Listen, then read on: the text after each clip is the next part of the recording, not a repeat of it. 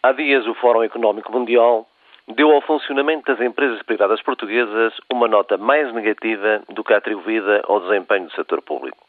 Este relatório saiu pouco tempo depois da reunião do Compromisso de Portugal. Será que alguém ouviu da parte destes algum comentário ou mesmo uma breve anotação? Eles que tanto veneram Davos e o Fórum Mundial e que na reunião tanto se preocuparam com o setor empresarial do Estado, chegando a defender o corte de 200 mil funcionários públicos, remeteram-se ao silêncio.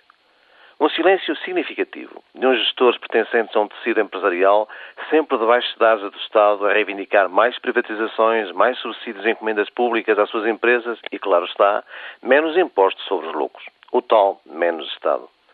Não seria interessante que estes senhores nos dissessem o que propõem para aumentar a produtividade e a eficiência do setor privado para não terem nota inferior ao setor público?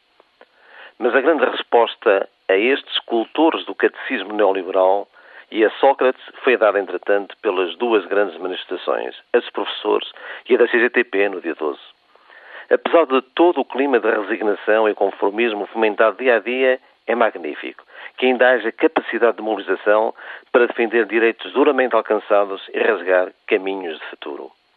Quando alguns até já se atrevem a pôr em causa o direito a férias, lembrar que só há 70 anos, com a Frente Popular, os trabalhadores em França conquistaram o direito a férias pagas e à semana de 40 horas e que direitos fundamentais só foram conquistados pelos portugueses com o 25 de Abril, aquelas duas combativas manifestações são uma importante resposta às contra-reformas de Sócrates e aos sacerdotes das inevitabilidades, as tais que permitem que a banca continue a pagar apenas 13% sobre os lucros, ou eh, que a Galp tenha feito uma distribuição extraordinária de dividendos de 870 milhões de euros aos atuais acionistas.